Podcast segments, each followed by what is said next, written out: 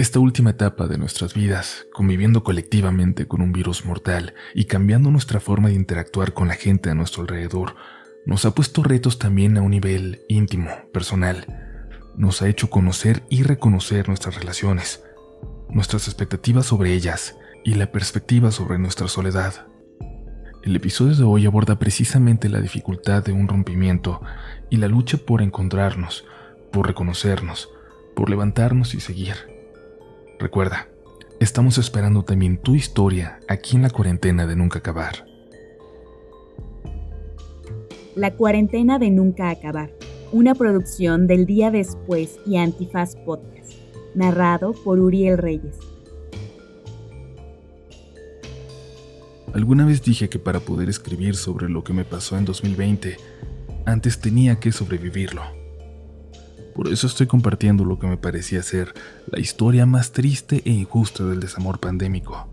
Que por supuesto, ya que levanté mi espíritu con espátula del piso, entiendo que solo fue una de las miles de historias que hay que contar. 3 de febrero del 2020. Regreso a Tijuana después de una visita a mis amigos, en un fin de semana que ya se anunciaba más o menos apocalíptico. En las noticias y en la sobremesa ya hablábamos del coronavirus, esa cosa que no iba a salir de China, pero que de pronto ya nos había alcanzado. Yo sabía que algo grande estaba por suceder, pero lo que ignoraba es que mi casa ya no iba a ser mi casa, y que mi pareja de toda la vida se había ido hace un buen tiempo con alguien más. El detalle es que no me lo había dicho. Ese domingo, el habitual Super Bowl al que más o menos ya toleraba, se vuelve una horrible pesadilla y todo termina con llanto, gritos, y el estómago hecho trizas gracias a un mensaje que me dice lo que yo ignoraba. Resulta que yo era la tercera en discordia. Qué cliché, ¿no? Después de semanas de tortura, donde había que solucionar dónde vivir y donde esa relación de años terminó de descomponerse, las frases como ¿Cómo puedo hacerme esto? Me voy con mi mamá en lo que resuelves. ¿Dónde vas a vivir? Mamá, papá, tengo que volver a casa se volvieron mis habituales. La música era insoportable. Escuchar mantras y ajustar la respiración como mi versión más hippie era mi remedio. Para colmo, recién había terminado mi contrato laboral, hasta que un buen día de marzo, alguien me tendió la mano y no la soltó desde entonces. De cualquier manera, si alguien ha vivido algo como esto, sabe que en esos momentos, en vez de agradecer la oportunidad, yo me sentía abandonada a la gravedad de mi existencia trentona, descompuesta del corazón y la autoestima. Sin un peso y volviendo cada tarde cabizbaja a mi casa donde aparte temía dañar con este nuevo virus a mi familia. Cubrebocas todo el tiempo, miedo a la proximidad de los extraños en el mercado, medidas de salubridad en el nuevo trabajo y dejar de abrazar a mis papás que me estaban dando posada. Era verdaderamente complicado. Llorar sin tregua en el cuarto de mi adolescencia no era lo que pensaba contar en mi autobiografía o en mis futuras Tech Talk. Ahogar los pensamientos en el baño del trabajo para seguir funcionando y decir que todo bien se merece un premio a la mejor actuación. La cuarentena seguía. El corazón roto no se podía remediar un poco con paseos, salidas con amigas, ni abrazos reconfortantes. Pero uno siempre encuentra la manera. Durante ese verano agridulce, Disfruté por completo las series que me acababan las madrugadas, las canciones cantadas en el auto donde aberridos iba sacando el sentimiento, los cafés calientitos y los desayunos con mamá, la tenue luz que entraba por la ventana reflejada en mis libros que por supuesto llevé conmigo y ya se mudaron más veces de las necesarias.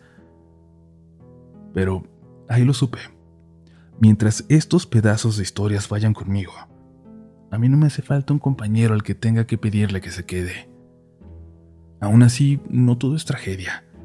Y poco a poco, caí en cuenta de que en realidad lo que había perdido eran mis expectativas y que las personas no nos pertenecen, que lo que hacen solo es el reflejo de lo que tienen dentro y que nadie te debe nada. Así avancé hacia esa versión más o menos reconstruida de mí, una mujer con un renovado sentido del humor hacia mis tragedias emocionales. Ácido y sensible, pero mío. Parece que no es cierto, pero la vida no se acaba cuando te dejan de querer. Así fui retomando mi vida y dejando atrás a lo que me había aferrado. Terminé un semestre híbrido con mis estudiantes de periodismo que me contaban lo desmotivados que estaban por haber cambiado drásticamente su estilo de vida universitario. Si les cuento que a mí también me rompieron el corazón en esta cuarentena, me veré poco profesional. Mejor no dije nada, y con una llamada de Zoom, sus caritas que quién sabe cuándo volvería a ver, se alejaron. El trabajo nuevo vino con retos donde caí en cuenta que al carácter lo forjan los hechos y no tanto lo que crees que sabes. Nuevas caras, personalidades. De nuevo los traumas recientes emergen, pero con la compañía adecuada ya no tiene más sentido esconderlo. De pronto el trabajo e ideología que menos imaginaba terminaron por llenar mis días y me vi involucrada en un proyecto más grande que un copy, un guion o un comunicado. Un momento muy crítico pero que cambió para siempre mi manera de ver mi propia fragilidad y respetar aún más mi cuerpo y su fuerza fue el enfermar de COVID el verano pasado. La enfermedad a la que más temía el mundo entero. Me había invadido el cuerpo y yo no tenía un solo síntoma. Lo irónico aquí es que el virus ataca también la mente con un miedo inconmensurable.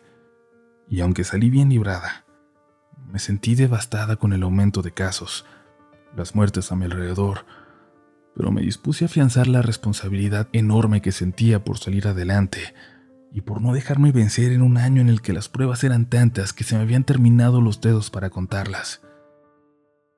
Unos kilos, sesiones de terapia y viajes inesperados después luego de paisajes nuevos en carretera y cambiando de dirección, mucho más consciente de mi salud y las condiciones que impactan a mi cuerpo.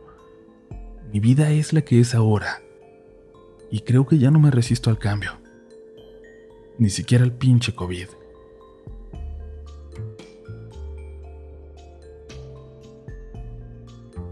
Aquí estamos si necesitas apoyo para esta crisis sanitaria. Ingresa a www.eldiadespues.mx y conoce organizaciones que trabajan en la salud mental. Mi barrio me respalda. La cuarentena de nunca acabar. Una producción del día después y Antifaz Podcast. Narrado por Uriel Reyes. Idea original, Viridiana Ramírez. Productora ejecutiva, Ixchel Cisneros.